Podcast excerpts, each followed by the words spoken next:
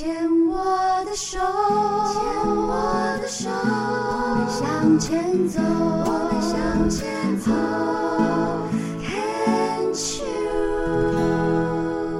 Can Cheers 牵手之声，欢迎收听由我 Debbie 姚代伟为大家主持的黛比的生命花园。大家好，丢恭喜我呀！真的诚心的感谢哦，一直有在收听我们这个节目的朋友，那也更加的感恩，愿意来到生命花园当中分享，呃，属于嗯、每个人自己独一无二的。生命花园的病友或者是病友家属们，因为真的是透过了这些呃受访者的分享，其实我猜想不仅仅是在听的你能够有一些启发，或者是有一些感动，甚至有一些激励之外，就算是我已经主持了五年多了，有这么多这么多的呃受访者。我每一次跟不同的受访者，每一位受访者当中，我自己都有好多的学习跟成长，所以也可以这么说，这个节目最大的受益者其实是我本人呐！哈哈哈哈！感谢啊，感谢啊，感谢啊！哈，那今天要来跟我们分享他的生命花园在病虫害防治这个单元的呢，是静静，你好，你好，Debbie。静是在四年前对发现乳房的右侧是有癌症，而且一检查就是三期了。对，然后当时诶，再来跟大家介绍一下，因为一般朋友听不懂全餐是什么这样子。嗯嗯，全餐就是呃手术、化疗啊、哦，还有标靶，还有那个嗯，最后就是等一下想想看。抗荷尔蒙药物是不是？对，也是，嗯，就是还是持续在吃药这样子，嗯，嗨，反正就是化疗、放疗、开刀、标靶、抗荷尔蒙的药物，是对，就是你能想到的乳癌的治疗方式，你全部走过一遍。对，回到四年前，是什么样的一个因缘机会，发现自己的乳房右侧有问题，而且。还是三期很大颗呢，是因为我发现的时候，它就已经是有七公分那么大。哦，对，可是这个这个历程真的是也是一个很奇特的状态，因为我自己当初是一个我是一个很重视养生的人，虽然是我们全家人他们会觉得我这个妹妹就是最重视养生，可是偏偏是我发生这件事情，那我自己也去回想到底是怎么了。那但是我后来回想这呃就是。发病确诊的前两年，对我来讲，可能是一个人生也蛮低潮的状态。对，那基本上呢，就是说，嗯，因为我其实十年前在三十五岁那时候有过一次，就是水流囊肿。嗯，对，那那时候也摸得到，那我那时候就很紧张，很紧张之下，我也去挂了一，也是有去看。嗯、那他就很简单的告诉我说啊，你不要紧张，这是水流，你就在观察，那就是鸡脚、鸡翅这种就是荷尔蒙多的东西，你不要吃就好。嗯，那我也照做，那确实大概在一个礼拜，它就消掉了。嗯，所以后来到了我在就是摸到它，就是等于是四年前二零一九这一次的时候，我发觉哎。诶跟那一次很像，那我就觉得说应该又是水流，嗯，所以我就是同样的位置吗？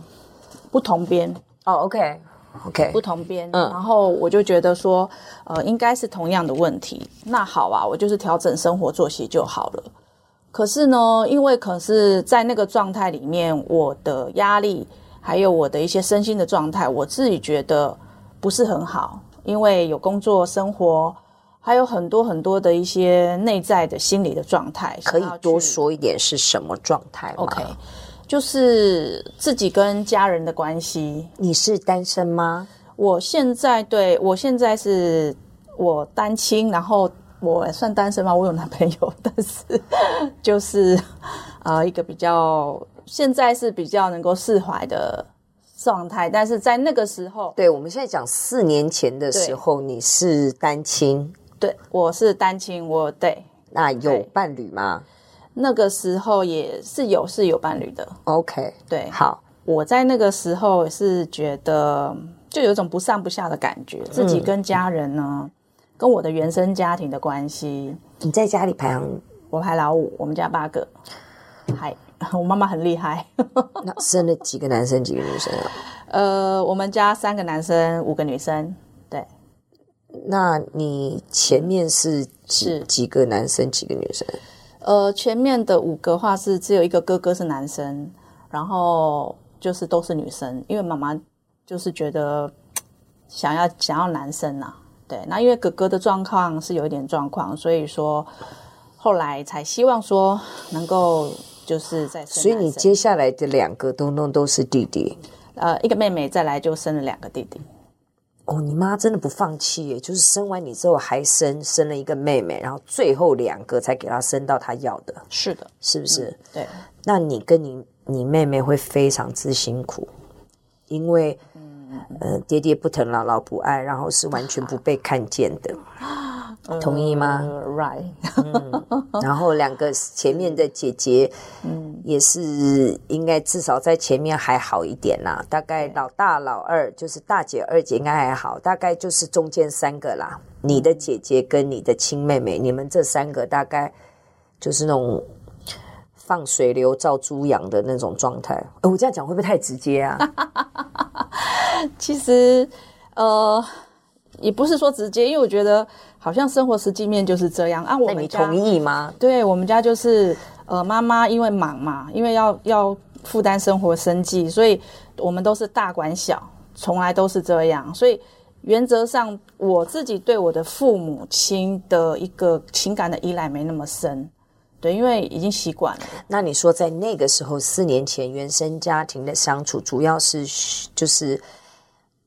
如果是你说哥哥有状况，你愿意讲就讲，不愿意讲，那我们先把哥哥排除在外嘛。嗯、那就变成是姐弟之间的相处的爱恨情仇了，是这个意思吗？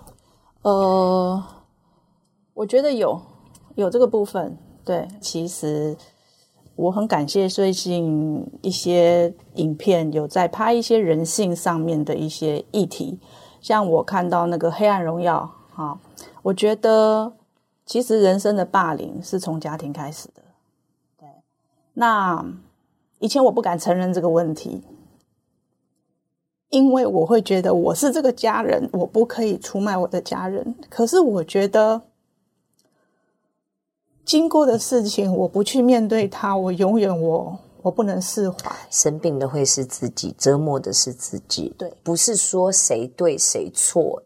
也没有，我也不认为要要求对方的原谅。是那个折磨跟挣扎，是我所相信的，是我们是一家人。可是为什么我在这个家庭里面的遭遇跟承受的对待，怎么跟我想的是不一样的？孩子要怎么样的去建立自己的一套相信系统，是非常非常辛苦的。是你同意吗？对。所以我的人生经历里面，我从被霸凌，然后可能我的人生经历也会走到一种你不自觉的，也会在一些小团体里面，你也会看到同样被霸凌的人，嗯，甚至你也会无意的被带进去被霸凌人的一个过程，嗯，对。所以我很有感触，所以我的个性我会有一种养成，我变成我不太喜欢去跟人家掺和很多的事情。对，我希望明哲保身。而且，我们我们如果是就在心理学的角度这样的一个排行哦，我的相信系统是靠别人都没有用，我只能靠自己，是尽量不沾锅，是因为沾锅就会出事，就会有问题。没错，你的你的童年大概也是这样。Debbie 你太厉害了，因为我就是这样的原因，所以我。自己很要求我自己，就是在小学的这一段，嗯，我就想逃离家里。你一定会觉得很不可思议，对，因为我受不了那种要以大带小的那种感觉，那个压力太大了。所以，当我的运动才能不错的时候，我真的在跑田径的，我真的只想赶快把它跑，好像就是我可以逃得越远越好。嗯，我那个时候就有这种想法，对。所以我后来进了手球队，然后代表就是小学的五六年级都在练球。那那个过程，其实我觉得我是想要证明给我妈妈看，因为小时候一到就是反正到五年级之前正式打球之前，我的身体不是很好，常常要看病，所以我妈妈很赞成我去打手球。那那个时候也是我开始肯定我自己有一项东西终于被家人认可的事情。可是我没想到，其实是从一个坑另外到另外一个坑。对，为什么呢？因为台湾的体育的教育制度本来就不是很健全，嗯，而且我们常会用一种中国人的态度的观念去期待孩子爱的教育。对，我们的教练他很厉害，可是他很厉害的是，他把我们压榨的不像一个小孩。嗯，对，他对我们的要求就是很超过，会让我们要在小学的时候。做到高中程度的能力，Oh my God！所以我们是小学的球队去跟基隆女中比赛，我们输了是理所当然，但不是我们的教练给我们的第一场震撼教育就是排排队、排排站在操场上，然后看着那些高中生放学，那我们是从队长开始一个一个被闪巴掌，然后跪操场。对现在这个社会看起来是绝对不可思议的一件事情，但我那时候也很纳闷，哎，为什么我们没有一个球员起来反抗我们的老师？因为会觉得教练这样做是为我们好，我们的教育养成跟我们在当时的社会道德文化的氛围、教养的一个教育氛围下，就是这样啊。就这样，那个约定俗成就是这样。对，教练对我的要求，什么严格，什么事是什么应该的，什么的。是，所以我在我的家庭里也是，因为排行老五，就是，所以呢，弟弟做不好也是你错啦，对，对不对？就我要承瓜那种，就是嗯，好像他们说的原则，好管制，对。可是我也知道说，我好像没有办法去用他们的方式去管制他们。那变得我自己要去怎么样的去吸收，所以可能我的个性里头会有很多的胆怯，所以面对你有，你真的有，因为嗯，到了这个录音间要坐下来受访的时候，虽然很安静，可他那个手哦就放在两腿之间，一直搓，一直搓，一直搓。我心想说啊，我是有那么可怕吗？那也嘿，给阿个啊，你怎么会怕成这样？你刚刚自己有注意到吗？所以我有注意到，我有看到，就是当下我的猜测就是，静是一个在环境当中，你可能比较没有办法很自在的感觉，很安全的坐在这里这样子。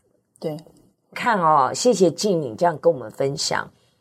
一个原生家庭跟小时候的养成教育，绝对会对我们的个性跟行为模式带来决定性的影响。但我不认为这是一件坏事。嗯，因为你发现了，嗯，你有觉察了，对，这个就是第一步。